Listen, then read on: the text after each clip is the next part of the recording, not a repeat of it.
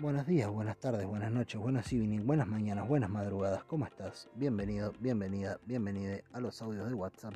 Este podcast que eh, alcanza fin de año. Y alcanza fin de año eh, con un buen año, en cierto modo, porque ha crecido bastante para lo que era el podcast. Obviamente, siendo un podcast que escuchaba tu abuela y tu tía, eh, que de repente un podcast que escuchan tu abuelo, tu tía y tres vecinos, es un, es un crecimiento exponencial de más del, del 150%. Así que eso sí, se festeja y se agradece. Em, ¿Cómo se llama? La cuestión es que, nada, eso. Eh, estás escuchando esto y capaz que lo escuchabas antes, pero tal vez puede ser que lo hayas empezado a escuchar hace no tanto y también se festeja. No sé si como un gol, pero se festeja, se alegra uno, porque lo, lo lindo de jugar a tener un programa este, podcast es poder también eh, por momentos dejar de jugar tanto y empezar a hablar un toque en serio. Algunas de las, todas las cosas que, que voy diciendo, las voy diciendo más en serio que en juego y eso también es importante. Medio que me he retrasado, venía yo con una buena una buena constancia en cuanto al día, venía los miércoles, como 3, 4 podcasts seguidos lo hice los miércoles y estaba contento con eso, pero eh, la última semana se me complejizó hacerlo. Vos sabés que me parece que complejizó es lo mismo que decir complicó y básicamente hacen alusión a lo mismo y se utilizan para lo mismo tipo de, de frases. Solamente que uno dice complejizó porque necesita como hacer un énfasis en el hecho de que realmente le agregó complejidad. Entonces no solo lo complica o lo complejiza desde, desde, desde lo conceptual, ¿no es cierto? Decir se me complicó, sino que a eso le agregás un énfasis que es lingüístico, que es de significante. Eh, creo que era Sociro el que decía eh, que eh, las palabras tenían significante y significado, ¿no es cierto? Entonces el significado es lo que vos te imaginás. Por ejemplo, yo a vos te digo la palabra árbol y vos mentalmente dibujás o sacás la foto de un árbol. Y si yo te digo la palabra eh, árbol, eh, el significado, como te digo, es, es el árbol que se te dibuja mentalmente.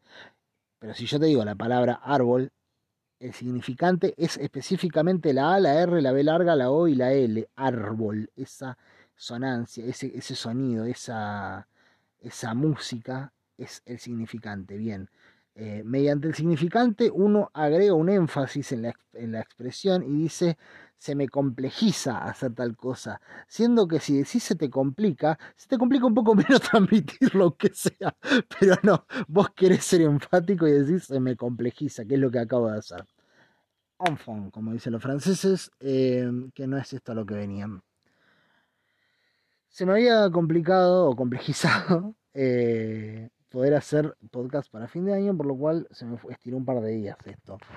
Eh, increíblemente eso hizo que eh, pudiera no solo eh, pensar mejor lo que iba a, a hacer el podcast, nunca, nunca tenía la posibilidad, pero siempre iba como pensando de qué se iba a tratar, no solo pensar mejor de qué iba a ser el podcast, cosa que finalmente eh, derivó en algo que vi esta mañana, así que al pedo tanto tiempo pensarlo, sino también en tomar cierta cierta distancia y poder hacerlo como con otro disfrute, que si bien no hablé de nada que se disfrute mucho hoy, sí por lo menos eh, como que le, le, encontré cierto gusto particular al hacer tanto tiempo que no lo hacía. Sea como fuere, eh, este podcast está dividido en dos partes, tres si contamos esta intro. Bueno, primeramente esta introducción, que es lo último que grabé. Segundamente lo primero que grabé, que fue, eh, ¿cómo se llama?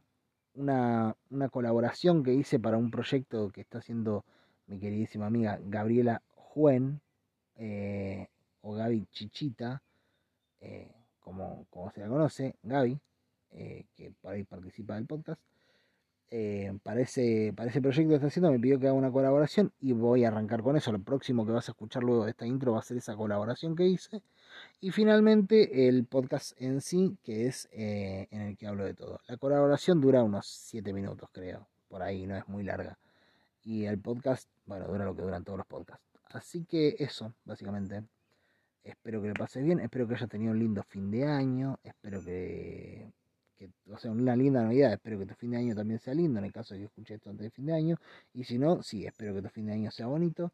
Eh, me alegra que estés escuchando esto, eh, y si querés mostrárselo a alguien más y decir, ¡Ah! mirá lo que acabo de escuchar, si en caso de que te guste, no si te parece una mierda, no, porque tampoco tengo ganas de que se burlen de mí eh, a mis espaldas. Pero eso, si querés decir, ¡Ah! mirá lo que acabo de escuchar, escucha, escucha, escucha, escucha, escucha, escucha, escucha, podcast, podcast, una cosa así. si tenés ganas de hacer una cosa así, como si fuese mirar un pájaro que va pasando o escuchar cómo canta un zorzal, eh, nada, también te lo, te, te, lo agradezco. Y si no tenés ganas de escucharlo nada más, también te lo agradezco. Y además, no sé, el hecho de que estés siendo consciente de estas palabras que estoy diciendo y que no seas un bot o un algoritmo, cosa que dudo mucho que sucediera porque no creo que ningún bot esté interesado en escuchar las cosas que tengo para contar. Eh, nada, alegra que estés del otro lado. Y eso. Te dejo con el programa y nos vemos del otro lado. Eso.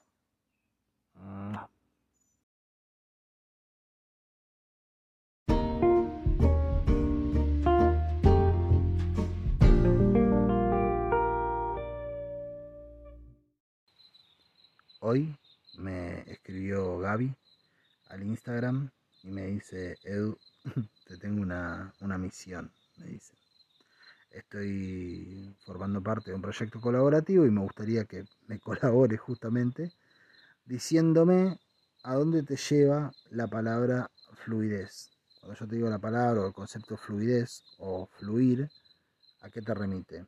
Puedes hacerlo con una canción, un texto, una reflexión, un mini podcast, una foto, un dibujo, lo que mierda se te ocurra, pero eh, diciéndome a dónde vas cuando, cuando yo te digo fluidez o fluir. Entonces digo, dale, dale, dale, me, me, me copa la idea. Y, y, vamos a hacer un mini podcast. Mini podcast porque soy un tipo al que le gusta mucho hablar. Eh, si escuchás el podcast que hago en general, sabes que soy un tipo al que le gusta mucho hablar si no escuchás el podcast pero me conoces en persona, también sabés que me gusta mucho hablar, me habrás padecido alguna vez. Y si no me conoces en persona y no escuchás el podcast que hago, bueno, también sabés que me gusta hablar porque te lo acabo de decir. La cuestión es que cuando algo me atrapa, como es el caso, me, me lleva a ese lugar. Entonces digo, dale, vamos a hacer esto. Además lo puedo agregar al, al próximo capítulo y voy ganando como minutos de reproducción. Una especie de estafa piramidal de los podcasts.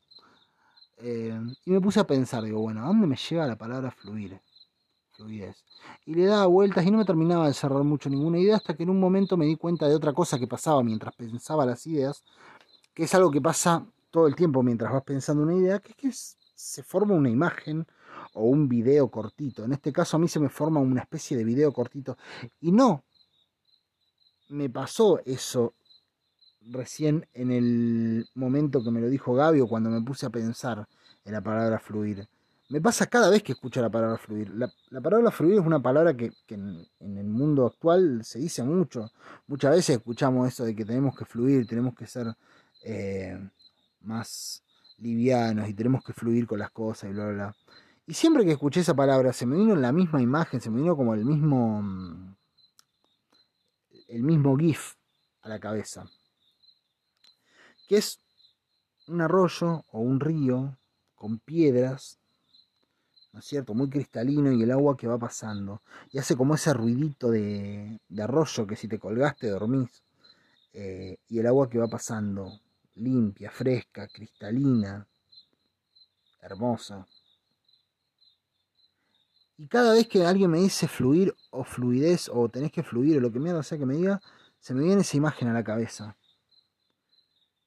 Y entonces digo, claro, la fluidez es del agua, no del río. La fluidez es del sujeto, no de la circunstancia. La fluidez es tuya, no del entorno. Es decir, la que fluye es el agua, no el río. El río es una especie de espacio cóncavo, ponele que cruza el mapa, y que está lleno de piedras, huesos de animales que murieron hace miles de años, eh, ramas, pozones, elevaciones. es accidentadísimo. Si vos secás el río y decís, che, bueno, me voy a andar en bicicleta por el espacio donde antes pasaba el agua, y, andás en bicicleta por el río, andá a avanzar 10 metros por ahí, es un quilombo, está lleno de cosas, no avanzás. La que avanza es el agua, la que fluye es el agua. Y me pongo a pensar y digo, pa, qué bárbaro, porque, claro, es re linda la idea esta, sobre todo porque si uno piensa cómo avanza el agua y pensás en el río seco, yo me puse a pensar entonces digo, bueno, hagamos de cuenta que le corto el agua al arroyo, ¿no es cierto? Y el arroyo se llena de mugre y de cosas, ¿no? Basuritas, hojitas, eh, tierra que se va acumulando, polvillo, eh, un montón de cosas. Entonces un día, después de mucho tiempo, después de haber dejado mucho tiempo así, vuelvo a alargar el agua. Y el agua empieza a bajar y a llevárselo. No importa si es mucha, poco agua, no importa lo que sea. El agua empieza a bajar y a correr, y a pasar, y a pasar, y a pasar. El agua no te va a correr la mure para un costado, el agua se la va a llevar la mure. Se la lleva puesta la mure.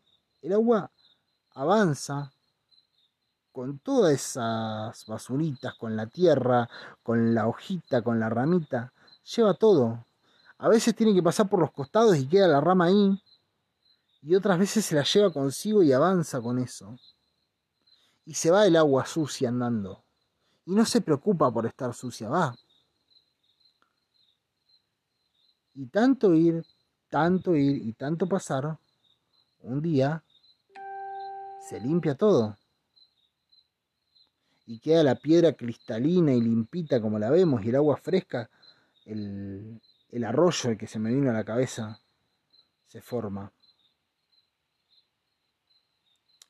Fluir no es estar exento de mure, no es tirar la mure para el costado. Fluir es hacerse cargo de eso y seguirlo llevando y pasándolo una y otra vez, como cuando vas pasando el plumero y no te detenés a restregar la manchita, pasas el plumero, despacito, despacito. En algún momento la tierra se va, en algún momento todo se va. Fluir erosiona, pero no, no erosiona la persona, no erosiona el carácter, erosiona la circunstancia, erosiona el entorno, erosiona el río. Se hace todo más lisito, todo más curvilíneo cuando se fluye.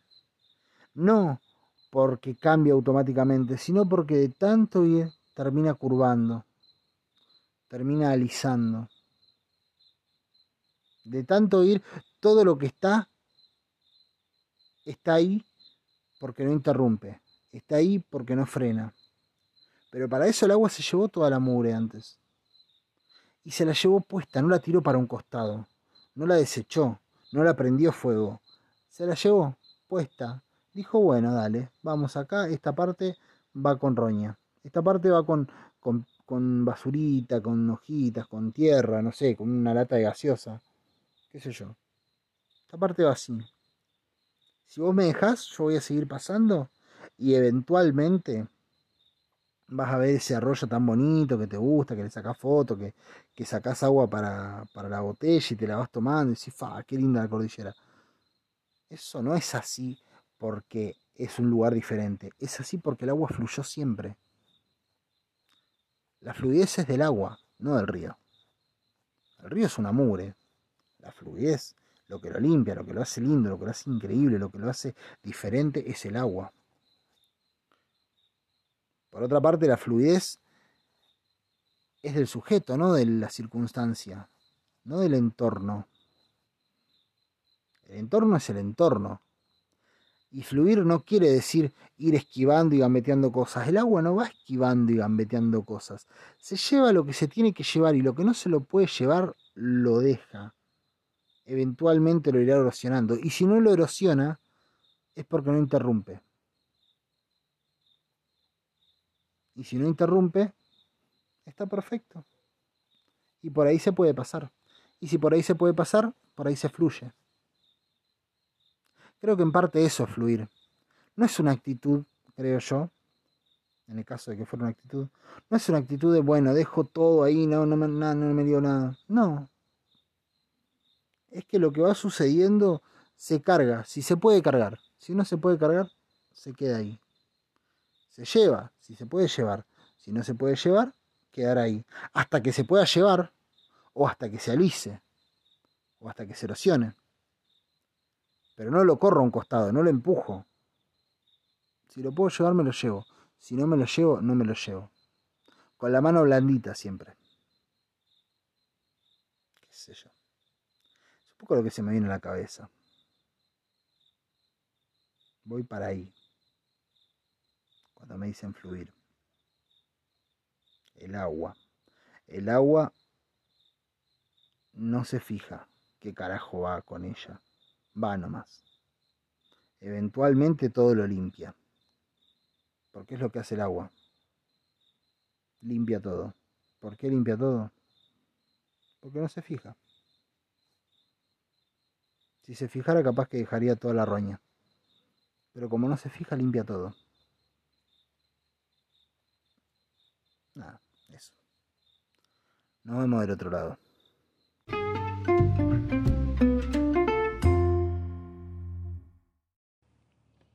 Cuestión que hablamos con Mariana y nos pusimos de acuerdo para que se venga a pasar eh, fin de año acá a casa. La idea era que salga hoy, esta, esta tarde o esta, o esta noche, eh, o mañana a más tardar, y que venga para acá. Y una vez que esté acá, de acá, para ver si nos podemos pegar un viajecito a la cordillera y pasar año nuevo, quien te dice, mirando una montaña, mirando un río, un lago. El asunto es que nos pusimos de acuerdo, pero había un detalle, no tan detalle, para, resolver, que era el tema del, viaje. ¿Cómo carajo te venís? Porque entre su casa y la mía hay 1200 kilómetros que salvar y eh, había que resolverlo. La forma más lógica de resolverlo, o lo, o lo, principal, o como lo hubiéramos hecho, era eh, sacar un pasaje de colectivo, que se venga y listo. El problema es que como su fin de año fue bastante atareado y no se pudo liberar hasta hace un par de días, el pasaje de cole directamente no lo conseguimos. No hay empresa que tenga pasaje de cole disponible para esa fecha. Por lo cual nos quedó la segunda opción. Segunda opción y tercera opción en realidad. La segunda opción, que era eh, la más cara de todas, pero además la más práctica eh, y la más efectiva, era que se venga en avión. Que se venga en avión implicaba poner eh, cerca del doble, un 50, 75% más de lo que íbamos a pagar en el cole, ponerlo para que se venga en avión. Pero en dos horas ya estaba rematado el asunto, estaba en Neuquén, de Neuquén la voy a buscar yo y en tres horitas a más tardar estaba en casa. Eh, era un asunto facilísimo, práctico, estaba buenísimo. El asunto es que el avión, si bien había lugares, eh, no pudimos conseguir a tiempo el tema de los pasajes. O sea, no es que no pudimos conseguir a tiempo el tema de los pasajes, sino que la revoltó la tarjeta, por un motivo que no sé cuál es, porque plata tenía, pero no le tomaron el pago. Con lo que nos quedamos sin pasajes, porque quedaban solamente dos, y hubo que recurrir a la tercera opción, que era la más económica de todas, pero la más azarosa. La tercera opción consistía en conseguir alguien que venga desde Buenos Aires, La Plata, algún lugar medianamente parecido, hasta el sur, que se venga o hasta, o hasta acá mismo, o que pase para Bariloche, por ejemplo, o vaya hasta Neuquén, donde sea, alguien que pueda acarrearla hasta acá, compartir los gastos eh, y venir en conjunto. Y para eso lo que nos quedaba era valernos de páginas de viajes, páginas en las cuales, páginas de Facebook, páginas de Instagram, aplicaciones, que a lo que se dedican es a eso justamente. Si vos tenés que viajar para algún lado, publicás, mira, voy para tal lado, necesito a alguien que, vaya y que me lleve, y ahí te contestan o no te contestan. Eh, en esa estamos, justamente buscando viaje a través de eso, de coordinar con alguien más que tenga la misma necesidad que, que nosotros, el medio para resolverlo, pero que le venga bien hacer la reducción de gastos. Por lo tanto, pour le como dicen los franceses, eh, en esa estaba hoy. Justamente temprano me puse a ver qué onda con, con, los, con los anuncios, a ver si alguien me contestaba y demás. Y efectivamente alguien me había contestado. Y con esta persona me puse a charlar. Estuve un rato charlando a ver si, si podíamos coordinar. Y una vez que terminé, me quedé en Facebook y me puse a ver noticias. Y acá comienza lo que quería contar. O sea que todo lo otro es totalmente desechable. Pero lo quería contar igual. Porque empiezo a bajar por Facebook eh, viendo las notas, las noticias, los memes, los posteos en general de la gente, y me encuentro con dos. El primero era una nota, va, era más un meme que una nota medio graciosa que decía que Star Lord, puede ser que se llame así, Star Lord, el de Guardianes de la Galaxia, el que hace Chris. ¿Chris cuánto se llama el actor? Bueno, Chris Pratt, ¿es? Puede ser. Bueno, el loco ese, el que hace el de Guardianes de la Galaxia, era el personaje eh, ese. Eh, anunció el estudio Marvel que ese personaje es bisexual. Y eso. El estudio Marvel hizo un anuncio de que su personaje era bisexual. Creyeron necesario hacer un anuncio al respecto. Obviamente había chistes, eh, ver, ya la inclusión cagó todo, los boludos de siempre. Pero, nada, eso. El estudio Marvel hizo eso. La segunda nota era un poco menos divertida. Un poco bastante menos divertida. Y hablaba, una nota que salió en Infobae. Hablaba de eh, el caso de una chica que se llamaba Paula Martínez, si no me equivoco, que en 2016, cuando tenía 18 años, ella tenía dos hijos chiquititos, trabajaba en una concesionaria de autos, la madre creo que era consultora o gestora, algo así, y el padre trabajaba en la UOCRA.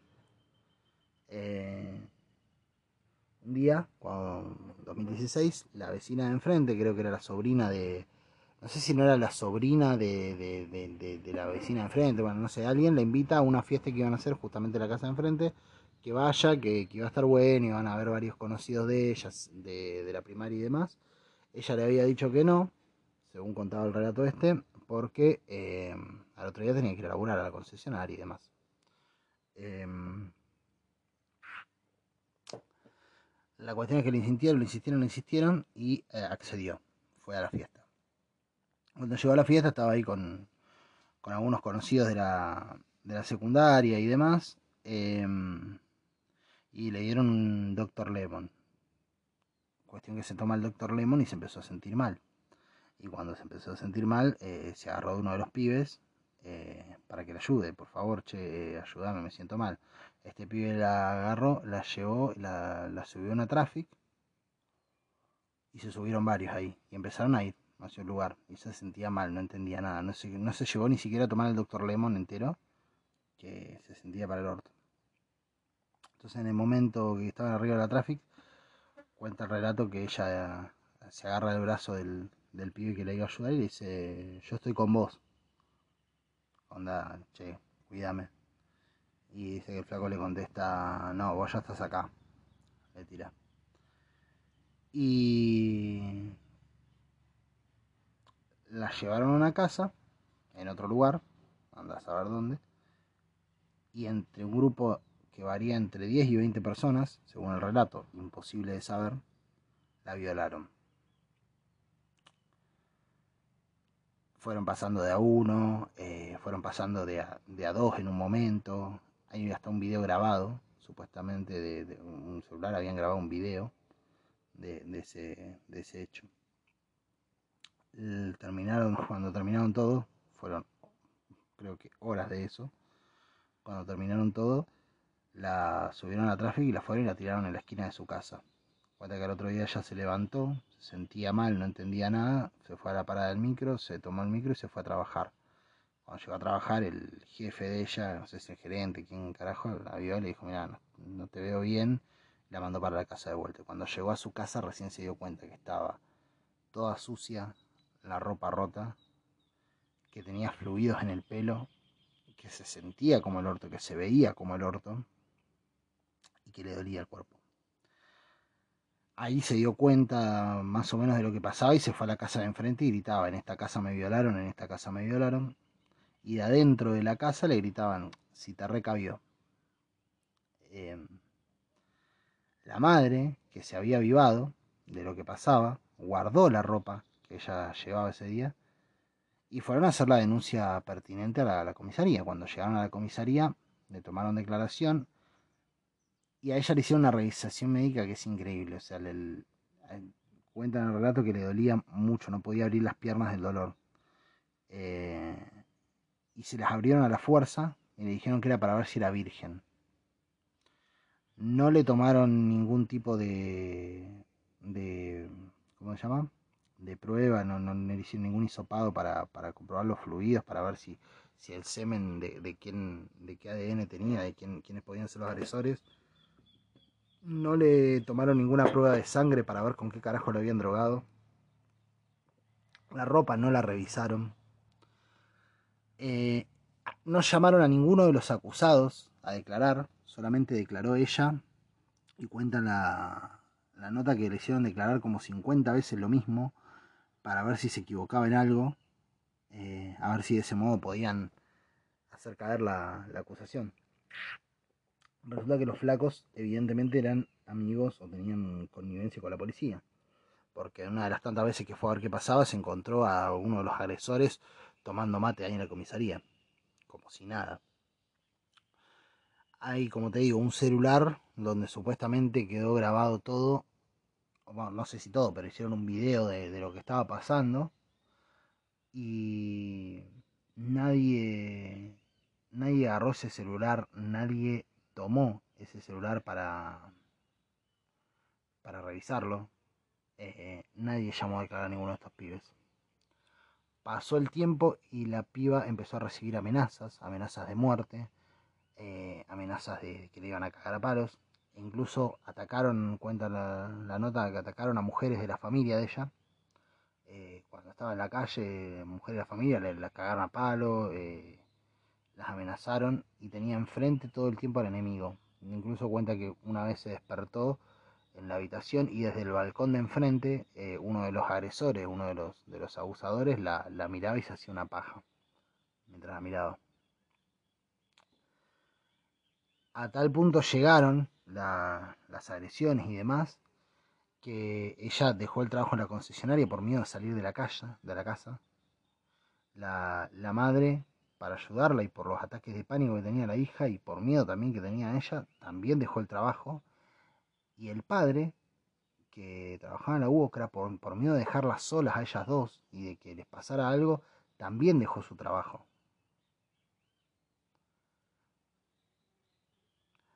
Pasó el tiempo, ella seguía peleando por, por, por, lograr que avance en algo, la causa no avanzaba.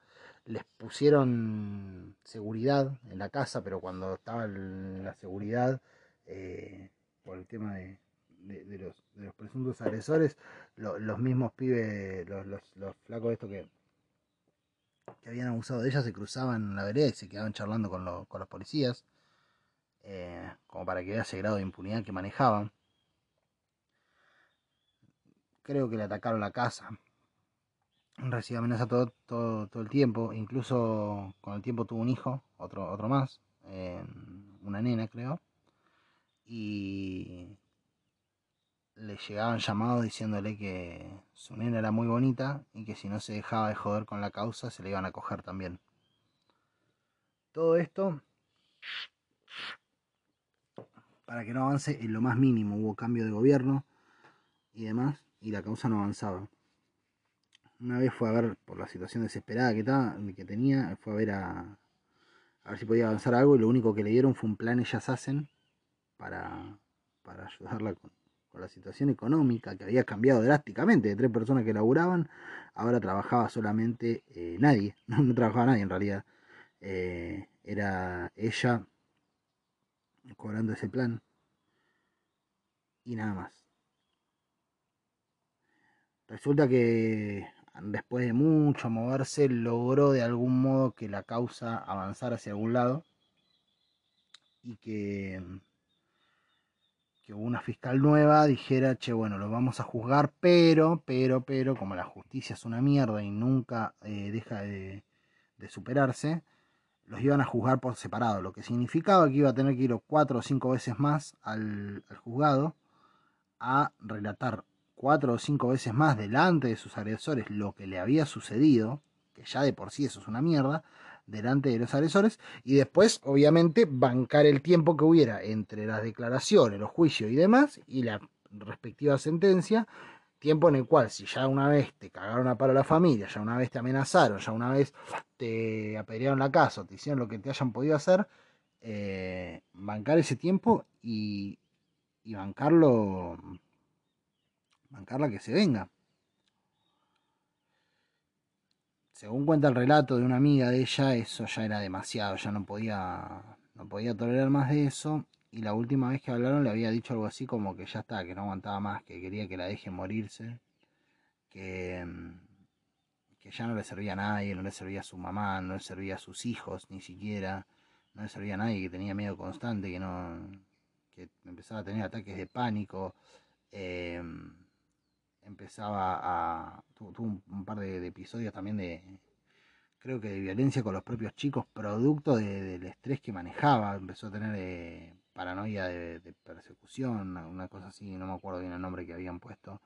Em, nada, soñaba con. Soñaba con, las agresiones, incluso cuenta el relato que que soñaba que los abusadores eran los hijos, entonces a los hijos los maltrataba, los, los, golpeaba o los, les hablaba mal porque en sus sueños se, habían transformado sus propios hijos en, los abusadores, todo producto de lo que hicieron estos mierda que, vivían enfrente.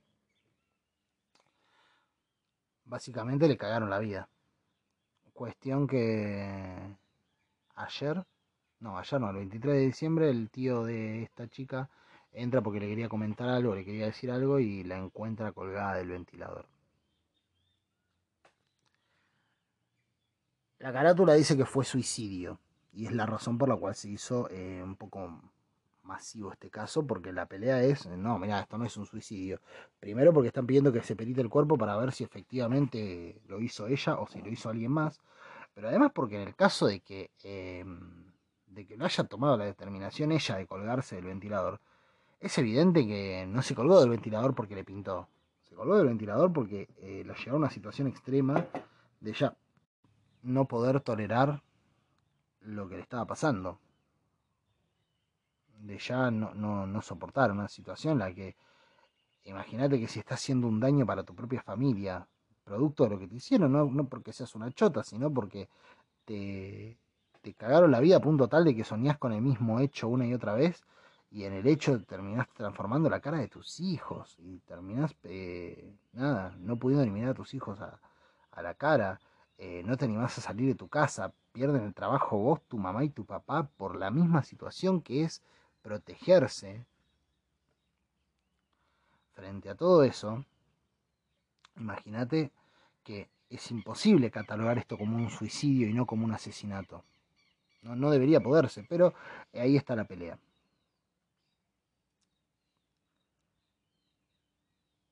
Yo no soy de mirar noticias en general. Hoy en día les quiero mucho. Trato de mirar cosas generales. O sea, cuando digo generales me refiero a cosas que afecten a todos o que me puedan directamente afectar a mí, pero no, no, trato de mirar cosas en particular, ¿no es cierto? Eh, les quiero mucho por una cuestión de que la noticia está muy plagada de cosas que están hechas para indignarte eh, de boludeces. Como te decía el otro día, viste esas noticias del indignómetro donde decís, mirá lo que hace este, este irresponsable que maneja con la bicicleta y pintada de azul. ¿Cómo puede ser la gente ahora? Esa, esa noticia, vos decís, che, pero pará, ¿qué estás tratando de buscar que me enoje nomás, de gusto? Eh, pasa algo que realmente me afecte, porque mirá que va a estar todo el país pensando en qué es del, del hijo del la Mona Jiménez, me chupa tres huevos. Y nos debería chupar tres huevos en algún punto. O de última, si nos importe, que nos importe más genuinamente que por el simple hecho de buscar un motivo para, justificar la indignación que traemos propia del estilo de vida que tenemos. Eh, porque las noticias muchas veces funcionan como eso, es una especie de chivo expiatorio que usamos nosotros para tener de qué indignarnos, porque tenemos una indignación que acarreamos a cuestas por la vida que llevamos. Y la vida que llevamos me refiero a, al, estilo de mierda de vida que se lleva hoy en día en la sociedad occidental moderna. No sé si la oriental sea muy distinto, la verdad. Entonces, como no miro muchas noticias, de este caso no estaba muy al tanto. Sí miro, como te digo, cosas generales. No sé, conflictos que puedan ocurrir que me interesen, conflictos masivos, lo que pasó en Chubut, eh, que me parece tremendo. Los incendios que hay ahora en la, cordillera, si sube el dólar, si baja el dólar, qué onda el FMI, eh, cosas de política, y este tipo de cosas que me parece eh, que son casos puntuales, porque es un caso puntual, es de una sola persona, pero que son por ahí como una especie de, fotografía que, se puede sacar, que, refleja algo que se vive cotidianamente. O sea, es un caso puntual, pero que refleja millones de casos puntuales. Es distinto que decir, ah, mirá lo que le pasó al hijo de la Mona Jiménez o al hijo del tío del marido Pampita. No, esto es algo específico, sí, pero es algo específico que de lo cual indignarse, sí, pero es algo específico de lo cual indignarse, pero que es moneda corriente. Hoy estamos hablando de Paula Martínez. Eh, mañana podemos estar hablando de, cualquier otra persona. Y no podía, en el momento no puedo evitar relacionarlo con la nota que había visto un rato antes, ¿no? Esto. Marvel anuncia que Star Lord era el personaje. Bueno, que su próximo personaje, su personaje protagonista de una de las películas que más le gusta a la gente, es bisexual. Marvel considera que es necesario hacer un anuncio. Decir, che, no, subieron o bajaron nuestras acciones. No, vamos a sacar tal película. No, el próximo Spider-Man va a ser, no sé, Jorge Rial. No, eh, cualquier cosa. Vamos a dejar usar efectos especiales, no sé. No, Marvel decía anunciar que su personaje va a ser bisexual. Cosa que me chupa bien un huevo. No solo a mí, al resto del planeta nos chupa un huevo. Realmente, pensémoslo, ¿es importante si es o no bisexual un personaje de ficción? Y están apuntados los cañones así. Y me es imposible dejar de relacionarlo con la cantidad de falopa y de pelotudeces cotidianas que vivimos en ese sentido. Esa idea de la inclusión desde ese lugar, no desde la inclusión, de la preocupación, la, la, falopa, la, la la mentira, esto de eh, nos interesa, nos interesa que esta realidad cambie, por eso nuestro próximo personaje va a reflejar la realidad de los bisexuales. La realidad de los bisexuales es que los cagan a paro en el colegio. Y no pasa porque hagas un personaje de televisión. Ni pasa porque... Eh, no sé. Hagas un anuncio de que tu próximo torneo de fútbol o que el próximo plan de estudio va a llamarse Plan eh, Juanito Bisexual, el bisexual más famoso de la Argentina, va a tener su propia avenida. No pasa por ahí, no, no es ese tipo de reconocimiento lo que va a cambiar la realidad ni, ni, ni para los homosexuales, ni las lesbianas, ni los bisexuales, ni las bisexuales, eh, ni para la gente trans. No es ese tipo de cosas. Es la acción concreta. Con esto quiero decir que eso no se tiene que hacer, no. Y ahí es donde tenemos que poner, me parece, a veces como sociedad el punto de inflexión. No, a ver, no me cambia nada, me chupa tres huevos que sigas haciendo lo otro. Me chupa, sigan poniendo personajes bisexuales en Marvel, Netflix, Disney Plus, y lo que quieran. Saquen la próxima princesa Disney trans. Está perfecto, háganlo, sirve para concientizar, sirve, perfecto, pero me rompe los huevos que se agote ahí la discusión. Porque en la nota, y es lo que más me lleva a pensar, en la nota de Star Lord eh, bisexual, había miles de comentarios, una discusión enorme y gigante, hablando de cómo puede ser que estos ahora en pos de la inclusión arruinan todo, como si el personaje dejara de hacer toda, o sea, ya no puede saltar más, no puede disparar más, no puede correr más porque es bisexual ahora. Ya ahora este personaje, todas las cosas de acción que hacía y lo que lo transformaba en un héroe de Marvel, no las puede hacer porque es bisexual y a los bisexuales no les sale saltar y disparar a la vez. No hay bisexuales capaces de viajar por el espacio, así que evidentemente este personaje ahora va a tener que ser... Eh, no sé, maestro mayor de obras, arquitecto, va a tener que trabajar en un boliche, pero no va a poder ser más superhéroe porque es bisexual. Le han sacado su, capacidad de, ser un, superhéroe de Marvel. Ahora que no cambie lo más mínimo si es bisexual o no. Ahora, ni para un lado ni para el otro. Y este es el punto al que quiero llegar. ¿Está mal que hagan a ese personaje bisexual, a Star Lord? ¿Está mal que lo hagan bisexual? No. Lo que me parece es que vivimos en un mundo lo suficientemente desequilibrado para que Marvel haga una rueda de prensa o un anuncio, lo que mierda sea, que llame a los medios para avisar que su personaje va a ser bisexual, pero que no haya un puto recubrimiento de un caso así. No creo que este caso no haya pasado por ninguna red social, que no haya podido llegar a ojos de ningún periodista. Está perfecto que hagas los, los, los DNI eh, no binarios, esos que van con la X y la discusión de si somos una X o no somos una X. Está perfecto que lo hagas. ¿Qué sé yo? Hacelo, da ese debate. No digo que no lo des. Lo que digo es que me parece una verga que hagas una rueda de prensa y que hagas una, un especial de Navidad sobre los, los DNI no binarios y que no te ocupes de esto, hermano. Porque esa flaca debería estar bien y tranquila con su familia, siendo asistida. Ya la mierda pasó. Debería haber estado pidiendo por justicia o, recibiendo la justicia en un mundo ideal no tendría que haber pasado, en un mundo ideal esa piba tendría que estar trabajando en la concesionaria, creciendo o haciendo otra cosa, qué sé yo qué mierda haciendo, de vacaciones en, en Playa del Carmen, no sé, en Tucumán, eh, donde, haciendo cualquier otra cosa, no muerta. Esa piba no debería estar muerta. Pero claro, si vos haces una rueda de prensa o haces un especial de Navidad o llamás a Julián Weich para que anuncie que va a ser de niño binario y lo que más te preocupa es que salgan en las propagandas eh, personajes no binarios y hacer toda una cosa así, diga, no, porque mira qué buen gobierno este cómo se preocupa por las mujeres y las disidencias.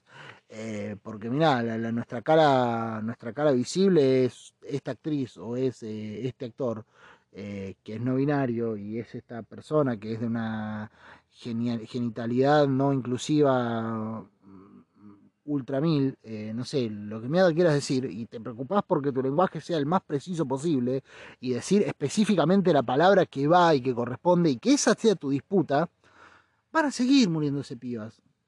Pero no se van a seguir muriéndose pibas porque uno escriba con la E o no escriba con la E. No se van a morir pibas por eso. Se van a morir pibas porque vos todo tu aparato, toda tu estatalidad se basa en poner un montón de gente a discutir la E o la X, o un montón de gente a discutir si se dice genitalidad inclusiva o genitalidad eh, derretida 93, eh, o si se tiene que decir en realidad masculinidad o feminidad o personas gestantes.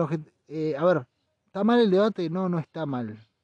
No está mal. ¿Se puede dar en simultáneo? Obvio que se puede dar en simultáneo.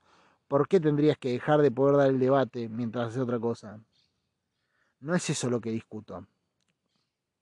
No es que me calienta la gente que ocupa tiempo de su, de su vida en discutir eso, porque me parece que es parte de...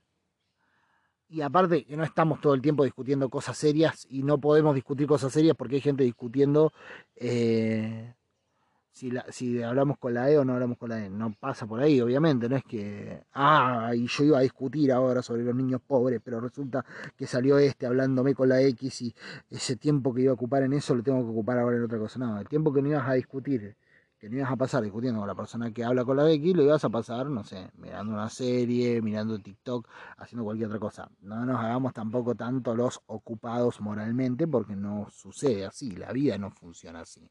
Y nosotros no funcionamos así, nosotros tampoco. Ahora bien, lo que sí me parece es que cuando los reflectores están puestos masivamente en en esa discusión es porque no están puestos masivamente donde realmente importa.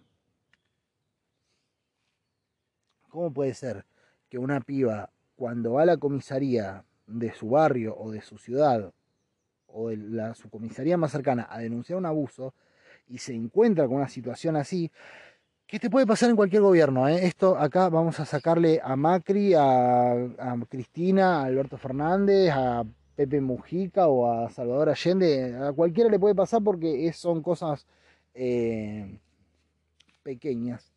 A cualquiera le puede pasar que la comisaría esté entongada con el abusador y se hagan los boludos para esquivarlo. Y está, eh, es lógico que, pueda suceder y es una posibilidad.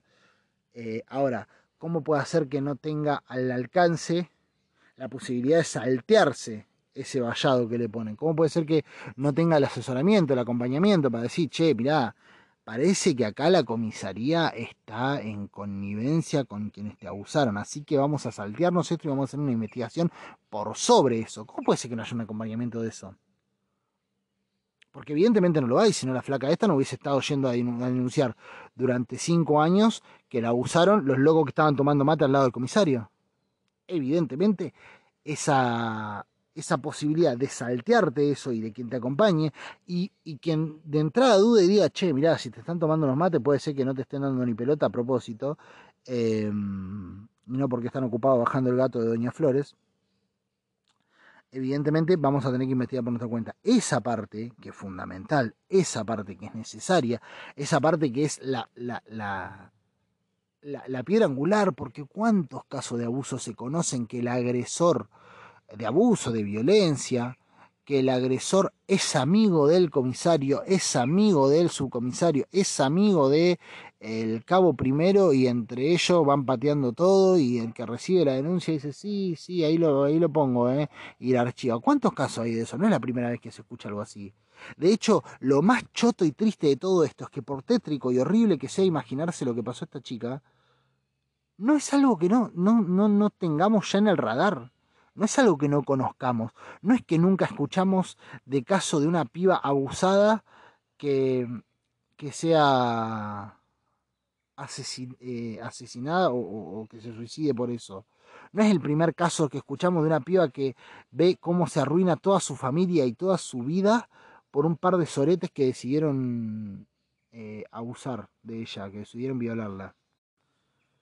Entonces, cuando veo esto y leo esto y me horrorizo y me, me duele y me, me, estremece y hasta me deja medio, medio knockout en, anímicamente porque es algo tremendo de ver y, la verdad que la nota también está bien escrita y, el relato está muy bien hecho y la, amiga es una persona hipervaliosa en todo esto porque narra muy bien lo que sucedió.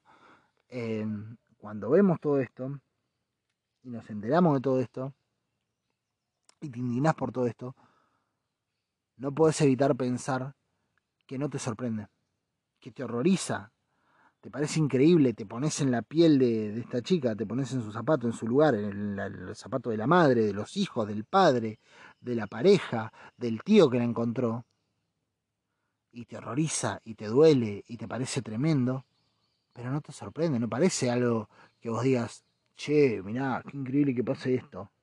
No, para nada. Ninguna parte de toda esta historia te sorprende.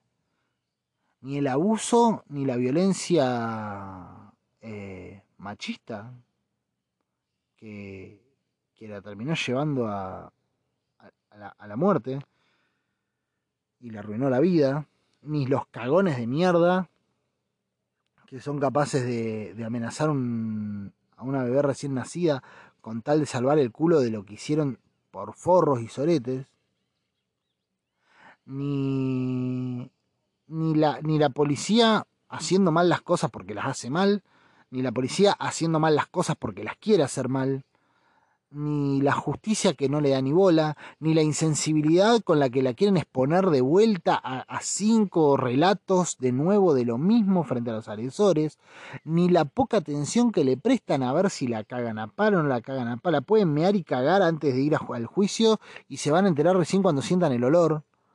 Eh, y vos decís, nada de esto me sorprende. No me sorprende nada, no es la primera vez que lo escucho. Ni siquiera lo he escuchado mediante noticias muchas veces hemos escuchado de primera mano, muchos de nosotros, este tipo de casos. Muchos de nosotros hemos escuchado este tipo de relatos de primera mano. Entonces nada te sorprende. Si nada te sorprende, quiere decir que está ahí. Y que podrías decidir poner los focos ahí y no en otro lado.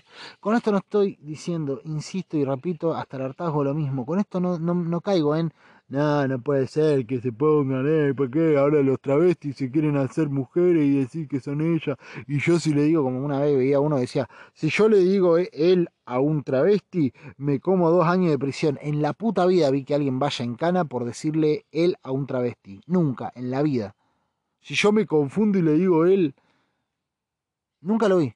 Nunca pasó. Sin embargo, hay pelotudos que creen que van a ir en cana porque dicen eh, Florencia de la Vega, el chabón, ¿viste? Y que si te escuchan, no sé, Alberto Fernández está ahí parando la oreja atrás del árbol a ver si, si, te, si te puede meter en cana o cualquier persona, no sé, Cristina Fernández o, no sé, las actrices, el colectivo de actrices. Están ahí escuchando. No, eh, le dijo él a Florencia Peña, va, no, no, me encana, encana, encana. Nunca escuché eso, nunca en la vida vi que pasara eso. Verdaderamente. Es más, tampoco conocí a nadie jamás en la vida que tenga que tratar de él a una travesti sin tener que hacer el esfuerzo de reconocer un él en vez de una ella. Porque lo más probable es que cuando veas a Florencia Peña o a Liz Italiani o a cualquier chica trans o travesti o como se diga, eh, lo más probable es que lo que veas a simple vista sea una mujer, no sea un tipo. Entonces tenés que hacer el esfuerzo para decirle él a Florencia, a Flor de la Vez, por ejemplo o Alice Italiani. Tenés que esforzarte para decirle él a Zulma Lobato. No es que tenés que, no es que te sale natural y te confundís y ay, no, lo vi, me, salió él, pero claro, tú, tengo, que hacer esfuerzo para darme cuenta que es una ella. No, lo más natural es que te salga ella. Porque sí, vos ves la figura eh, y lo primero que te sale es un ella. ¿Me explico lo que voy? ¿O lo estoy diciendo como el orto? Puede ser que lo estoy diciendo como el orto. Entonces, a lo que voy es que no pasa por ahí. No pasa por decir, no, no, esto, esto es pelotudo que, que creen ese tipo de huevadas. Obviamente que no pasa por ahí. Sí pasa por el hecho de que no me parece que tenga que tener mayor relevancia, porque hacer un DNI no binario no te sale ni un peso. 50 centavos, no sé cuánto saldrá. No es carísimo hacer DNI no binarios. Porque igual le tenés que hacer el DNI a la persona, no es que gastas plata extra. Lo único que ahora, en vez de ponerle eh, M o B corta o no sé cómo mierda se pone, eh, femenino, masculino, bueno, como sea, en vez de ponerle S le va a poner otra letra.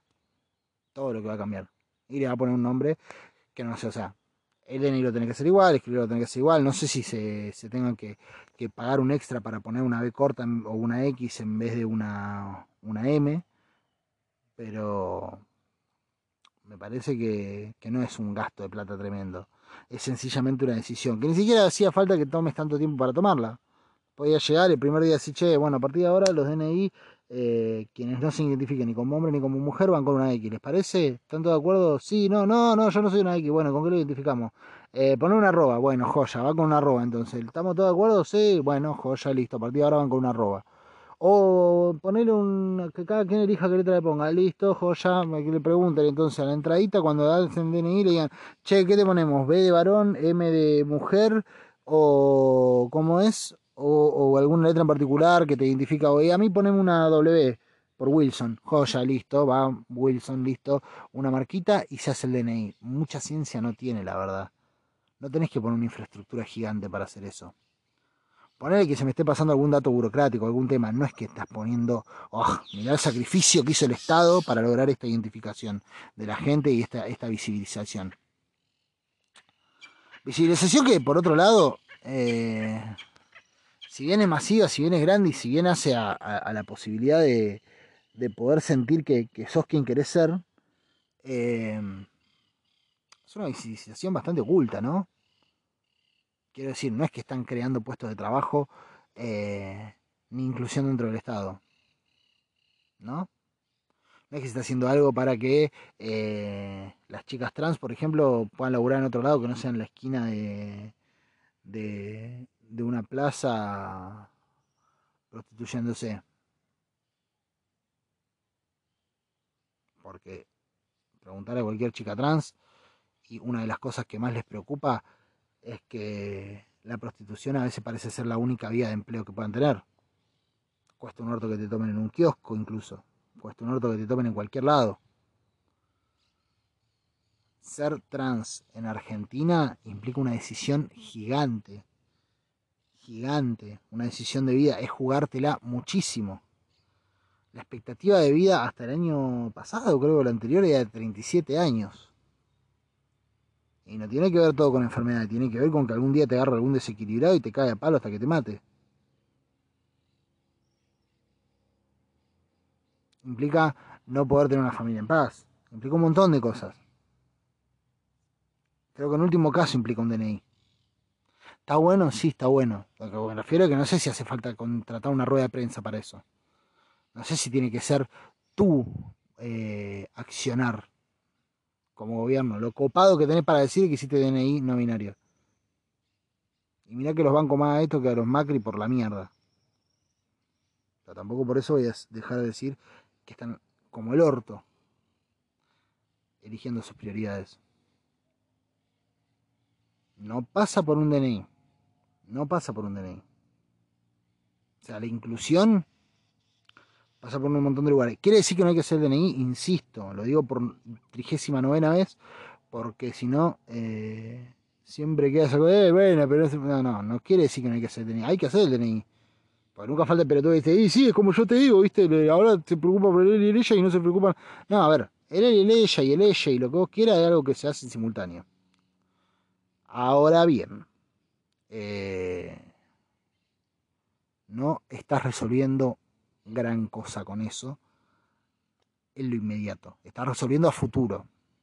Ese tipo de accionarios son accionarios a futuro, son accionarios de conciencia, son accionarios de, aceptación, son cosas que llevan a que eh, el día de mañana el pibito que tiene tres años hoy, cuando tenga 35, no esté pensando en, eh, no, es un hombre, se viste de mujer, ese es puto, hay que matarlo, y lo vaya y lo caiga a tiros porque le parece que tiene que tener el derecho y la potestad de hacer eso.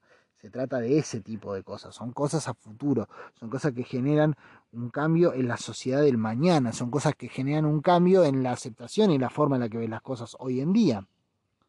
Pero no hoy en día vos, porque vos que tenés treinta y pico de años, cuarenta y pico, cincuenta y pico, ya ves las cosas de una manera y en realidad lo que haces es emitir una opinión respecto del él y el ella y el ella y el lo que sea y el X y la W y la E.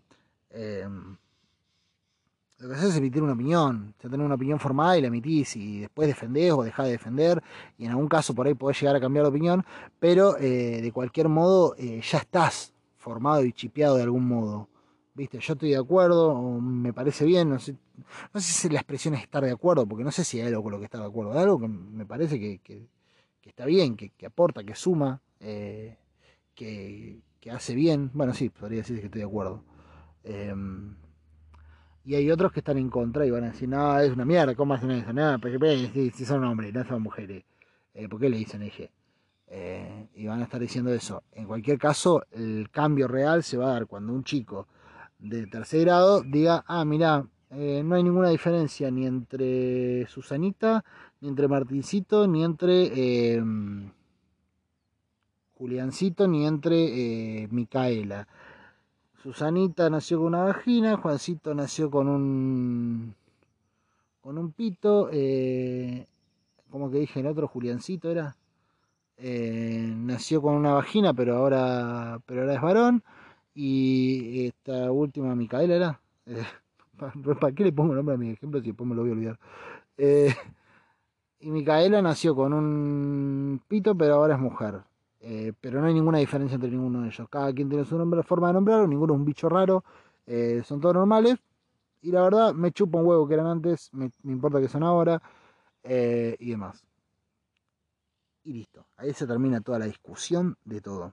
Ese es el cambio, pero es para futuro, es para adelante. No digo que está mal, por eso insisto, no, no estoy diciendo que está mal hacer eso. El asunto es que entre yo le doy ese debate a los nenes de tres años y, peleo por la ESI, que la ESI me parece todavía muchísimo más importante la aplicación de la ESI que eh, todo lo demás. Mientras yo hago todo ese laburo, hay una parte que es fundamental, que es que tengo que preocuparme por las mujeres, los, las disidencias, por todos los grupos que están muriéndose hoy asesinados y maltratados por una sociedad que está hiper recontra mega enferma, que encuentra expresiones y gente que se expresa defendiendo esa enfermedad, como puede ser por ejemplo el Babi Checopar, que vos decís es una enfermedad, lo que vos quieras, sí, pero es una expresión que lo que hace es darle aire y darle voz a todo ese malandraje que lo único que hace es querer matar gente eh, diferente. toda esa gente que dice, no, ahora se puede piropear a la mujer, no se le puede decir nada de culo, ellos. Eh, toda gente que le da voz y expresión y da lugar a que todos estos mierdas que creen que pueden eh, hacer em, lo que quieran con el cuerpo de una mujer o de un niño, ponele, o de, o de quien sea, o de una anciana, o de una disidencia, o lo que sea, eh, todo esto tiene una voz. Entonces existe todo eso. Hay un debate y una pelea gigante, tanto desde lo comunicacional, como desde el debate mismo, como desde las redes, pero hay un debate que es todavía más grande y más importante. No sé si todavía más grande, no es tan grande en realidad, pero sí es más importante porque es el que define la, pelota y el que, termina de, de configurar la jugada, que es el debate estatal. Y es el debate de cómo funciona estatal y la institución cómo funciona. Entonces, ahí es donde tenés que poner los focos, ahí es donde tenés que poner la plata, ahí es donde tenés que poner los recursos, y ese debería ser tu gran anuncio. Mirá, modificamos la policía para que no pase más estos casos de que una, una piba es abusada en la comisaría, no hacen nada porque son todos amigos del abusador y la flaca no sabe qué hacer, porque a otro lado y la adherían a la misma comisaría porque nadie le asesora de cómo carajo saltearse al, subcomisario que le está cagando la existencia. Porque nadie la protege, porque mandan a, cuidar a uno la casa y es un uniformado de esa misma comisaría. Eh, ahí es donde tienen que estar los recursos puestos. Esa debería ser tu rueda de prensa, tu especial de Navidad. Para que ninguna familia vuelva a pasar por lo que pasó la familia esta. Y acá, porque no es solo el caso de la piba, si querés hacerlo más grande, o sea, la, chica Paula Martínez fue la que sufrió, en definitiva, todo, la, la, que, la que, ella es la que, la que, la que vivió el horror más descarnado. Pero si te pones a analizarlo, tanto la madre como el padre y los hijos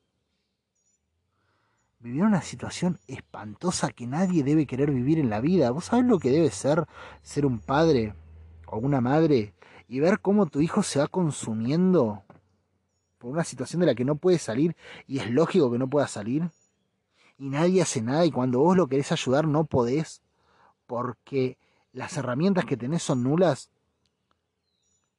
¿Sabes lo que debe ser ver cómo te vas quedando sin guita y, empezás a vivir de un plan social y con lo mínimo y en la miseria sumidos porque no te animás a salir de tu casa para no dejar solo a tu hijo y ver que se, que se te muere igual?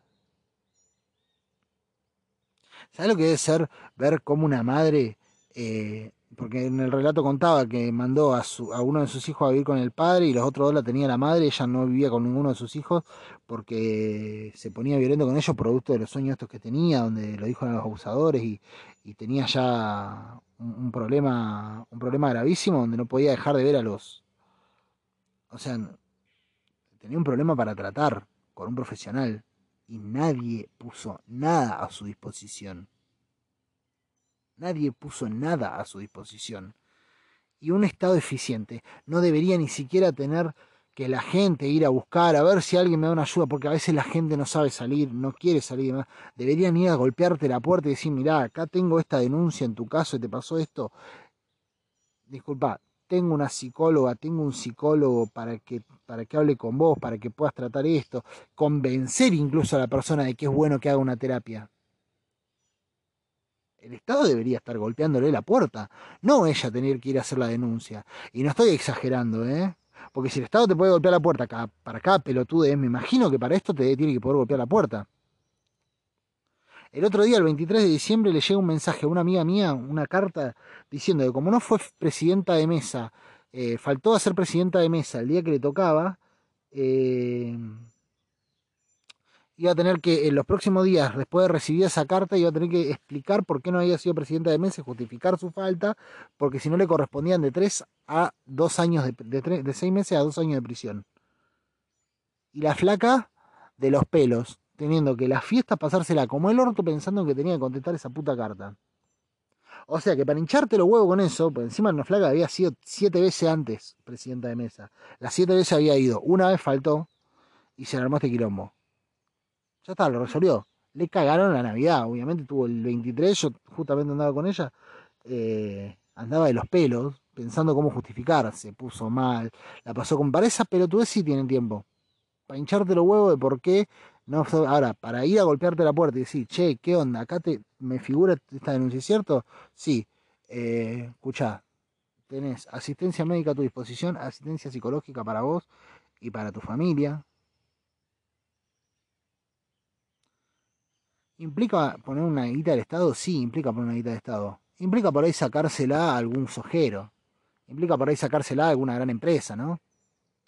Implica por ahí, en vez de ponerle torta a todos los sorongos que, que se les pone toda torta todos los meses para que no te corten una ruta, que te la cortan igual, y que no te rompan las pelotas, que te las rompen igual, y que no te dan un quilombo en la tele ni una corrida cambiaria, que te lo hacen igual, en vez de ponerle tanta manteca a eso, ¿por qué no le pones un poquito más de, ayuda a la gente que precisa de verdad esto? Y ni siquiera estamos hablando de la gente que vive en la miseria y la pobreza, que es tremendo. No me quiero imaginar lo que habrá sido esta Navidad en algunos lugares. No me quiero imaginar lo que va a ser el Año Nuevo en algunos lugares. Ahora, ¿por qué en vez de eso en vez de dejar tan tirada a la gente, dejarla tirada a la gente, y en vez de hacerte el que haces algo, ¿por qué no le pones un poquito de ganas a esto otro? ¿Por qué no va el estado de avanzada ahí? Porque yo a mí me cansa ver cómo se justifica y se dice, no, porque la verdad que el Estado eh, en realidad este problema yo no tengo, siempre es una pateada tremenda de pelota y hablo como cualquier cualquier niato de la esquina ahí tomándose un café y sí, estoy hablando como eso, en parte porque es lo que soy. Y en parte porque en algún punto ya no quedan muchas más alternativas, ya no hay muchas más explicaciones para dar al respecto.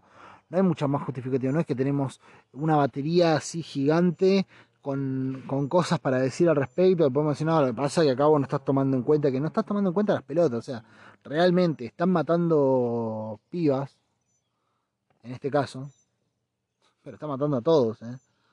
porque también matan, matan pibes por, por ser gays. También pasa que, que los cagan a palo. No hace falta que los maten, los cagan a palo. Los, boludean, los forrean. También pasa que la expectativa de vida de una, de una trans es de 37 años. Y que lo único que puede ejercer básicamente es la prostitución. Porque, seamos realistas, ¿cuántos trans hay trabajando en el Estado? ¿Cuántas trans hay trabajando en un concesionario de autos? ¿Cuántas te atienden en el supermercado?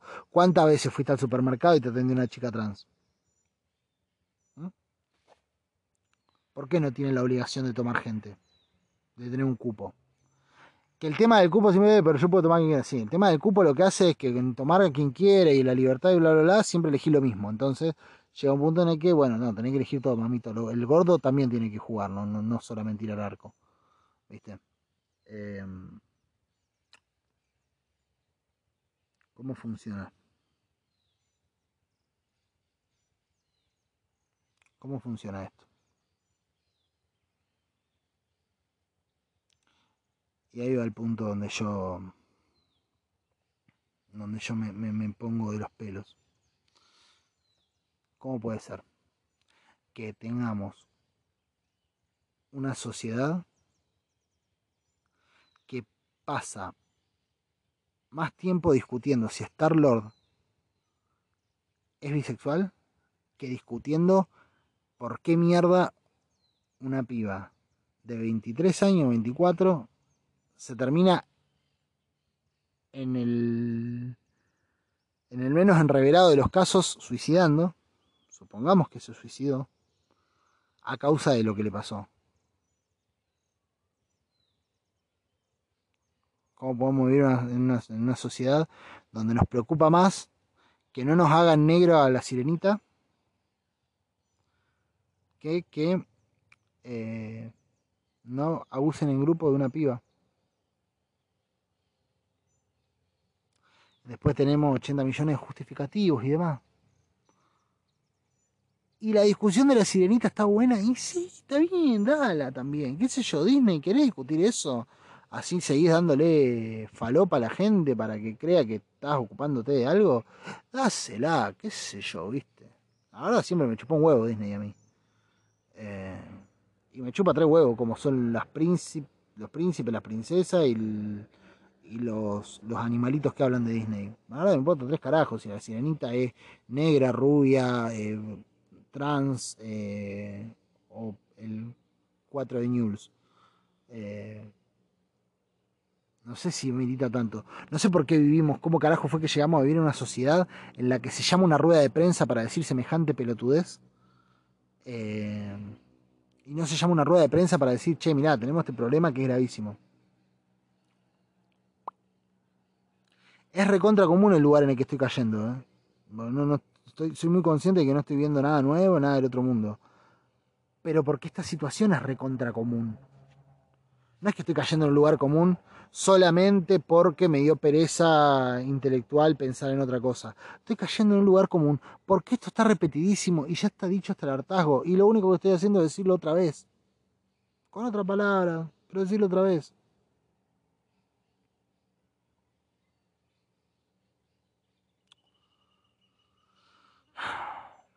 Eh, rompe las pelotas. ¿Qué querés que diga? Rompe las pelotas. Es una mierda da bronca.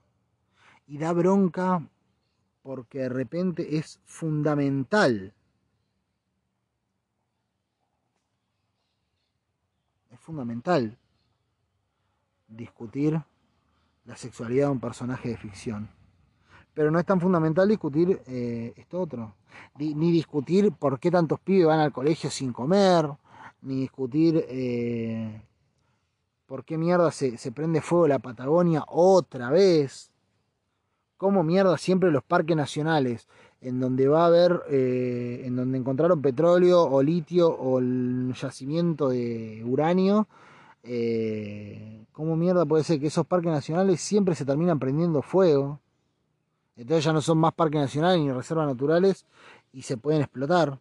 ¿Por qué pasa eso? Qué bárbaro, ¿no?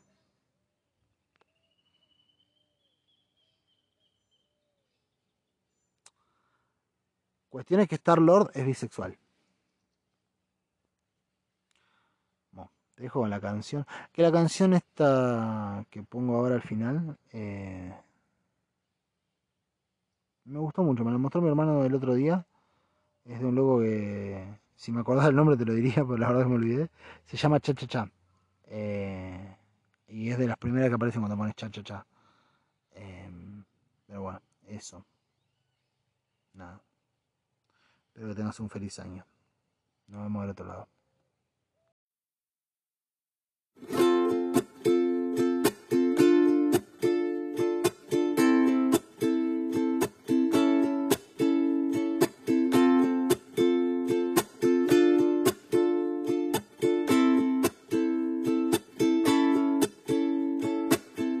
Dame de tu vida y de tu tiempo suficientes para ver dentro de tus ojos el momento que me obligue a renacer. Dame vida y dame aliento, que yo ya perdí el conocimiento. Solo quédate un momento hasta evaporarnos en el viento.